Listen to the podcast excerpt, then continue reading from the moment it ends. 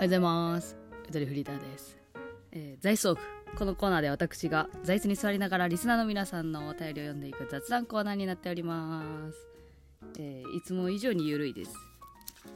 まあ、あれかな、でも。やっぱ、アスケ日記が一番緩かったかもしれない。今までの、なんか企画の中で。うん。やっぱ一日一本出すっていうのは、ね緩くなるよね。内容もね。でもまあスケは特有だったね。いろいろ毎日何かしらはあった気がするけど。もう何もない日もあったがはあ。えー、綾鷹飲んでます。冷たい綾鷹本当はホットで買ったんだけど冷えちゃって冷たくなってしまった綾鷹よしじゃあ読んでいきましょうか。いや私の中ですごいねタイムリーなタイムリータイムリータイムリーなお便りです。えー、ゆとばネーム猫好きさんからの普通です。ありがとうございます。朝ポキからね聞いてくれてるねゆともの方なんですよね。てかさ思い出したんだけどさえ朝ポキ私今年出たの5月とか6月だったんだね。なんかもう遠い昔のように思えたね。うん。えー、で読んでいきます。えー、ゆとりさんこんばんは。おはようございます。アムウェイの投稿を聞き私さちゃんと不正字してたのにしっかり書いてくるやん。アムウェイの投稿を聞きありましたね。うん、なんかそう。あ仲良くなった友達が実は会員だった。どこの関係どうしようみたいなお便りいただいてね。私のパターンについてどう解釈したらよいかご意見を聞きたくてお便りします。さあやってまいりました。またまた。マルチ商法について。もう何年も前のことですが割と仲良かった会社の同期が退職し風の頼りにアムウェイの勧誘をしていると聞きました。する側なんだ。同期が。私以外の同期は説明会に連れて行かれたりしたらしいのですが私には一切誘いがありませんでした。そんななんか同窓会呼ばれないみたいな。なんかいじけてるやん。その後彼女はあ女性のね同期だったんだね。その後彼女はアムウェイからビットコイン投資の勧誘にくら替えしたのですがいや知らんもうもう知らん。その時も同様に私以外の同期には投資話を持ちかけていたのですが私には何も言ってきませんでした。これもうあれやね同級生みんなでディズニー行くのに一人だけ呼ばれないぐらい悲しくなってくるね。これって何なのですかね。私は結構論理的に物事をスパッと言うタイプです。自分なりに考えて次の1から3のどれに当てはまるのかなと思っています。論理的やね。ありがとうございます。1から3教えてくれます。なぜ誘われないのか。丸1言いくるめられないと思った。あまあなんか何論理的タイプってことはまあまあこっちが分かりやすくするために例えるとひろゆきみたいな感じってことよね。ひろゆきにマルチ商法を持ちかけないでしょうっていう話。うん。それはあると思う。2私のことを実は好きじゃなくて儲け話を振ってやるのが嫌だった、うん、まあもそうだよね、うん、確かに。誘う側の人っていうのはああいうのって善意でやってるつもりでの人のが多いって言うじゃんなんか。良かれと思って言うっていうのがね、陰謀論と一緒ですね。言ってる本人はいいと思って相手に言ってるっていうね。でもそれを言いたくなかったってことね。美味しい話だから。なるほど。3つ目。友達を辞められるのが嫌だった。まあそれはないと思うよ。だってだって他の同期あでも一番仲良かったんだっけ。えー、でもそれって自分が悪いことしてるって分かってるっていうことでしょ？割と仲良かったの仲良かったが特筆して仲良かったのか他と同じぐらい仲良かったなのかによってちょっと状況変わるけど。うん。えー、謎です。てかネタ的には勧誘待ってたんですけどそういうとこですかね？といただきました。お便りありがとうございました。まあ多分ねあの丸4ネタ的には勧誘してほしそうな顔をしていたからっていう。それじゃない？って思ったわ。ねご自身でもこれもうたどり着いてるけど答え。や多分そう面白おかしい顔をした瞬間にあのあこれ話通じない人だって向こうからしたらねそうって判断して多分来ないっていうのがあるからまあ多分そういうとこなんやな気もするけどね、うん、で最初にさタイムタイムリーって言ったやん。もうタイムリーかタイムリーか分からん。タイムリーなって言ったやん。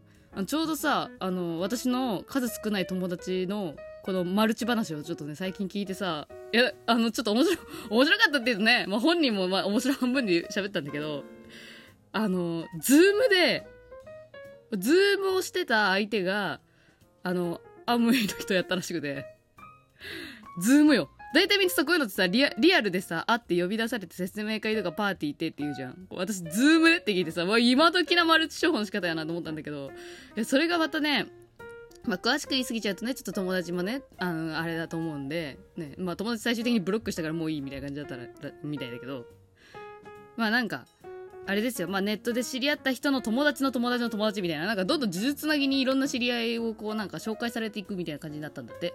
で、それでなんか、大元みたいな人と、なんかついにズームをするってなったことがあって、最初はなんか、その、どんな夢を持ってますかみたいな話。そう、夢、夢叶えたくありませんみたいな。でそれを相談するのにうってつけの人を紹介するから今度話そうよみたいな。なんかまあそんな感じで喋ったらしいの。で最初になんかそう成功哲学的な話があった後にでとはいえお金って必要だよねっていう話に変わったんだって。でそっからおやおやってねざわってなった時。ねえアムウェイって知ってる？って。そその二言目にそう言われたらしくてさ。で来たーって心の中で友達思ったんだけど。その時にあえてバカなふりして知らないですって言ったんだって。純粋無垢な目で。知らないですみたいな。そう。もうその時点で面白半分入ってんだけどでもここじゃない？多分踏み込むか踏み込まれないかって。うん。なんかそのそこの話に至るまでもちょっとこう何て言うのかな。こうなんかこれから夢を叶えたい若者であるっていうことが十分に分かった上で紹介するみたいなことだったりとかそこの部分だよね多分。であとそうあえてバカなふりして知らないって言ったことによってあこの人は偏見持ってない人だなと思って紹介しやすいみたいな。そういう風になったんじゃない？んで 面白いのがズームってさ画面出てるじゃん。ビデオ通話じゃん。基本ね。でビデオ通話だったらしいんだけどその時も。あのそしたら画面の下からあの洗剤が出てきたんやって。それならこれがいいっつってもうすぐ商品紹介始まる。急に YouTube の画面みたいなさ。いやもう用意してるやんって画面がいいから。でも本当にね、あれらしいよ。あの、あの、いい、いい、いい洗剤だったらしい。その、なんていうの、その実演で。まあでも、ズームだから信憑性薄れるけど、みたいな。言ってたけど。でも実際製品はね、いいらしいよっていう人も、なんか私もなんかそういう感じになっちゃうな。何も言うのやめとこう。知らないから、ごめん。全部知らない話。私の知らないところで起こった話を、私が、私の色眼鏡で喋りました。ね。保身。まあ、ズームのパターンもあるらしいよ。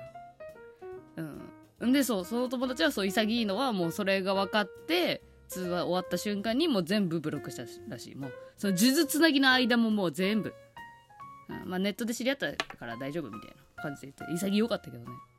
うん。そんな感じらしいです。なんかある程度やっぱこう純粋なふりというかうんじゃないとあれなんじゃない？来ないんじゃない？って思いました。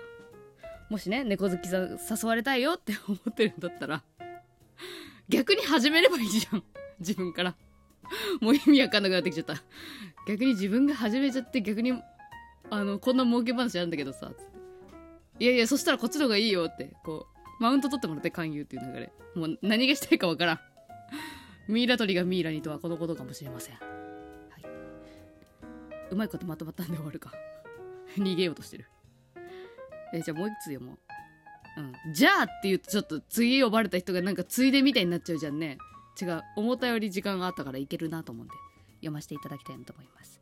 ゆとばネーム鳥天さんからのふつおたです。日々の活躍を配信で聞いて陰ながら応援しています。ありがとうございます。ゆとりさんの突き進む姿が勝手ながら私の原動力になってます。あこれは嬉しいことや本当に。えー、ちなみに影響されていろいろ引き受けてたらトリプルワークみたいになってしまい休みの取り方もわからない状態。わらって書いてあるけど。わら。笑、笑えんやつ。いや、本当にね、私もね、バカになっちゃってんの最近。もうなんか毎日、なんかニュートラルで働いてるみたいな感じで、わかんない。オンオフがないみたいな。うん、でもようやく昨日スシローに行って、で、今日の夜ぐらいからスプラトゥーンをやろうかなと思ったら2週間ぶりに。いや、あのさ、今さ、ネットフリックスのさ、ランキングでさ、ロマンスキラーっていうアニメが結構上位に入ってるの知らない？あれ私、アスケにいる間に全部見たんだけどさ、あれの設定がさ、その恋を、真剣な恋をするまで、あの自分の好きなゲームとか飼い猫とか好きなチョコとか禁止しますっていうまあなんかそういうラブコメがあるんだけど私ロマンスキラーやんと思った。アスケに依頼だスプラやれんスシローいけんぐらいか ぐらいやったわ、それを禁じ禁じられたからこそのこの充実した生活っていうまた私ロマンスキラーしてたわ。ごめん。急にアニメの話飛んだ。まあはい。えっと気をつけてね。休みはね。えー川に流したいの企画の時に送りたいなと思っていましたが思えば思いつかずわら一つつまらん悩みですがそれは小学生の姉妹の自由帳の残し方についてです、えー娘さんですね、うん、娘さん小学生の、えー姉妹の娘がいるってことだよね、えー勉強のノートよりも自由帳の消費が激しく捨てようかなと中を見るとシュールな可愛い絵があったりして捨てられず。でも物を持ちたくないのでうまく捨てずに済むアドバイスが欲しいです。やっぱグッズ化することじゃないかなって私はパッと思ったけどね。まあでも娘からしたらやっぱ大人になった時ちょっと恥ずかしいかもしんないけどまあでも嬉しいよね。嬉しい恥ずかしいみたいな。一冊の中で3個くらい目を引く絵があります。また描いてと言っても描けない子供特有のタッチで唯一捨てられないものなのですがたくさん絵を描くゆとりさんにもしいい案があったら教えてほしいです。あのタブレットで絵描いてもらう。味気ないけど急に。タブレットで絵描いてもらってデータで残すかそれかアナログで描いたやつを全部スキャンしてデータに残すかですかね。でデータに残すのめんどくさかったらもう真上で綺麗な状態でシワも撮って真上から写真撮ってこのアプリ上でスキャンできるアプリとか最近あるじゃん。アプリって2回言った。ね。2回言うなってか。ごめん。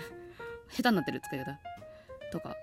なんか将来娘さんが TikTok で自分の絵の成長を記録したい時とかに真上から写真撮っとくとあの使いやすいなと思った動画の素材として。っていうすごい先々まで考えたけど。えでも保管してくれてるお母さん素敵嬉しいと思う。なんか何かしらアルバムとかでもいいと思うけどね。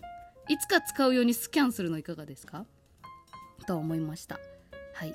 いろいろこの子供の頃の自由帳でもねうちのお兄ちゃんなんかボボボボボボボの同人みたいな同人ではないけど別のバージョンの絶対ドンパッチみたいなキャラクターがいるっていうねあの漫画をね連載してたのをよく見るのが楽しみだったっていう話がしたかったけどできたわ。できた。はい。ザイストここまで。皆さんお便りありがとうございます。それでは今日も一日いってらっしゃい。ルギじゃん、あと俺だけ、比較キャケポキ、チョキ。